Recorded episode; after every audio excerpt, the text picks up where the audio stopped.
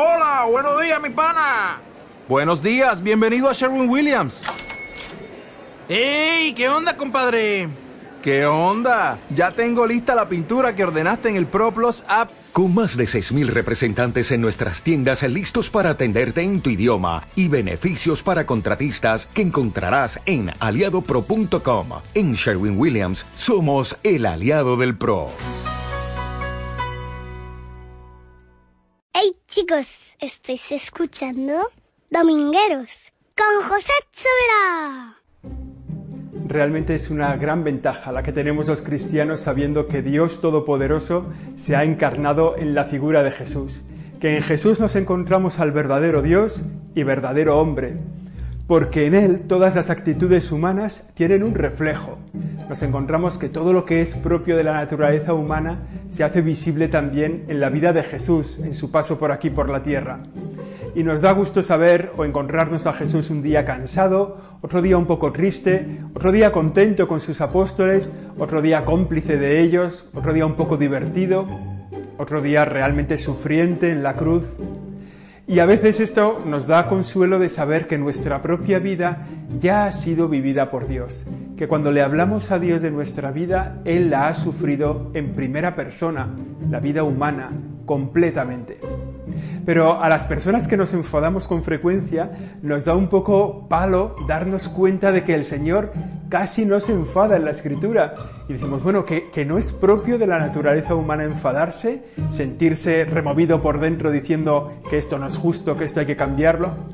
Y el Evangelio sutilmente nos, nos, ofrece un par de pasajes del Evangelio que a los que nos enfadamos con frecuencia nos consuelan, que es encontrarnos a Jesús enfadado. Jesús que también se enfada, Jesús que se enfada con las realidades de injusticia que vive en su tiempo, con aquello que contradice profundamente su corazón. Una de esas veces que se enfada es, la escuchamos en unos domingos, hace unos domingos, en el Evangelio de Marcos, cuando él llega a la sinagoga de Cafarnaún y se encuentra ahí a un manco, y este manco dice, conviene hacerle a este un milagro en sábado, y los fariseos se ponen de perfil. Y el Señor dice, los mira con una mirada airada, ¿no? Diciendo, ¿cómo puede ser que sean con un corazón tan duro estos tipos a los que se les está diciendo si se puede curar y todavía ponen dudas, ponen como reserva? La segunda vez que Jesús se enfada aparece en el Evangelio de este domingo y es uno de esos momentos gráficos que todos tenemos en la cabeza. Da igual qué película hayamos visto de la vida de Jesús o da igual que nunca hayamos visto una escena así, la tenemos bien representada en nuestra cabeza. El Señor que se acerca al templo y se encuentra allí mercaderes, cambistas, gente que vende animales, allí en el atrio del templo, ¿no? Y eso le, produce una gran ruptura por dentro, ¿no? Y hace un cordel de cuerdas y los, echa a todos y vuelca las mesas. Es un momento de realmente ira del Señor, de profundo enfado del Señor. En primer lugar, hay que pensar que lo que allí pasaba no era un despropósito. Es verdad que en el templo de Jerusalén se ofrecían los sacrificios los, en los diferentes momentos de la vida de las personas, cuando había nacido un niño o cuando se ofrecían los sacrificios previstos, rituales por la ley de Moisés, para pues, sanar a un enfermo, para, para agradecer a Dios, para lo que fuera. Claro, si allí había que ofrecer sacrificios de animales, era lógico que hubiera un cierto mercado de animales en torno al templo. Y también era normal que hubiera cambistas, cambistas de monedas, porque llevaban judíos de todas partes, cada uno con sus monedas, y era lógico que se habilitara un cierto intercambio de monedas. Por tanto, no era un despropósito total. Pero el Señor, cuando se encuentra la casa de Dios, el lugar del encuentro de Dios, que es el templo de Jerusalén, se encuentra convertido en eso, en un lugar de mercadeo y de cambistas, se enfada tanto que acaba disolviéndolos a, golpes a todos, ¿no? Y empieza una manifestación muy visible de su enfado. Esto los fariseos, los escribas, la gente que está allí le dice, bueno, ¿qué signo nos das tú para impedir que hagamos esto que es tan necesario para la vida del templo, por un lado, y que está previsto en la ley de Moisés. O sea, ¿quién eres tú para hacer esto? ¿no? Danos un signo de que hablas con autoridad, de que hablas con poder. Y Jesús les dice, mirad, destruid este templo y en tres días lo reconstruiré. El Señor está aludiendo a un dato de la memoria histórica del pueblo de Israel que está muy sólidamente asentado. El templo de Jerusalén había sido construido por Salomón mil años antes, más o menos mil años antes, había sido destruido en el destierro y luego había sido vuelto a construir. Y había perfecta memoria de que ese templo de Jerusalén había costado hacerlo 46 años.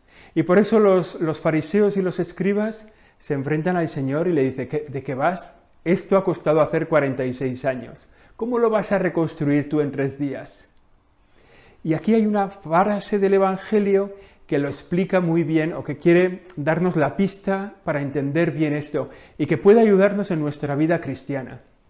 Si os acordáis, en el Evangelio de la semana pasada, el domingo pasado, escuchábamos cómo el Señor les dice que no cuenten la transfiguración hasta que el Hijo del Hombre haya resucitado de entre los muertos. Les mete en la cabeza la idea de la resurrección.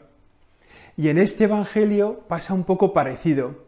El Señor les dice, destruid este cuerpo, este templo, y en tres días lo reconstruiré. Y añade el Evangelio, se refería al templo de su cuerpo, se refería a la resurrección de su cuerpo. Claro, lo que nos está diciendo ahí el Evangelio y nos está enseñando la Iglesia es que el templo de Jerusalén va a dejar de ser el lugar del encuentro con Dios. Y el lugar del encuentro con Dios va a ser Jesucristo. Allí donde está Jesucristo está el templo. Allí donde está eh, el encuentro con Jesús es posible edificar el templo. Y por eso nosotros con los judíos tenemos ese gran cambio, ¿no? Los judíos tenían el templo de Jerusalén, donde todos iban allí a Jerusalén a hacer lo previsto en la ley de Moisés, y sin embargo nosotros los cristianos, por esta frase, por este evangelio que escuchamos hoy, sabemos que Jesucristo es allí donde está Jesucristo está el templo. Y por eso el templo se construye como el lugar de la presencia de Dios donde Cristo se hace presente de manera especial en la Eucaristía. ¿Qué nos está diciendo este Evangelio? Que nosotros podemos encontrarnos en cualquier templo con Jesucristo, porque Él es el lugar de la presencia de Dios, porque Él es el lugar más próximo donde nosotros podemos entrar en relación con Dios, en comunión con Dios.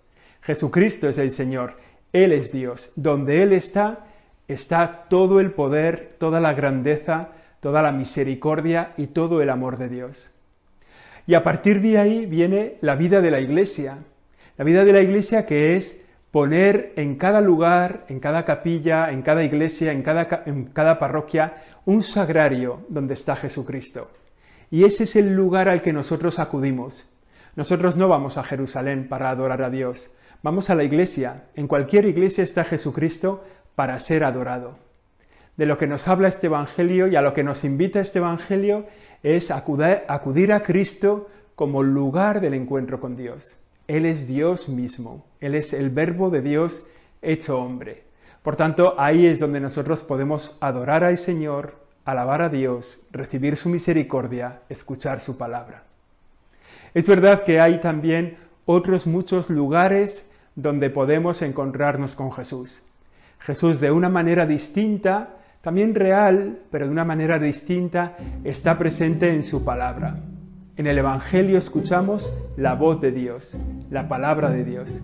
Ahí está realmente presente también Jesucristo, de una forma distinta que en el sagrario. En el sagrario está sustancialmente presente, ¿no? en toda su divinidad, en todo su poder, en toda su gloria. Y de manera simbólica, significativa, valiosa, que nos permite acercarnos a Él, a Jesús lo encontramos también en la palabra de Dios. Lo encontramos en la palabra de Dios que escuchamos, que leemos, que debemos incorporar a nuestra vida cristiana. Encontramos también a Jesús en las personas que sufren, en los pobres, en los necesitados.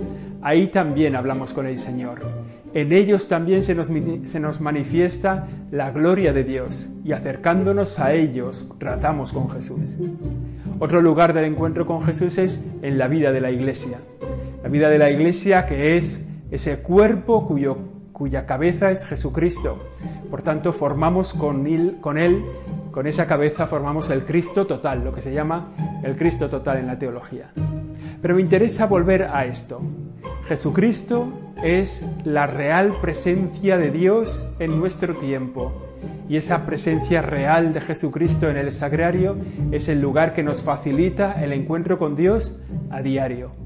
Y además nos encontramos con Jesús en las personas que sufren, en los necesitados, nos encontramos con Jesús en los enfermos, en los encarcelados, nos encontramos con Jesús también en la palabra de Dios y en la vida de la iglesia. Es imposible vivir lejos de Jesús, es imposible vivir lejos de Dios. Ojalá que lo encuentres esta semana y lo trates con cercanía, con frecuencia, con amor, para que Él transforme tu vida y sea una vida realmente cristiana. Hasta la próxima, domingueros.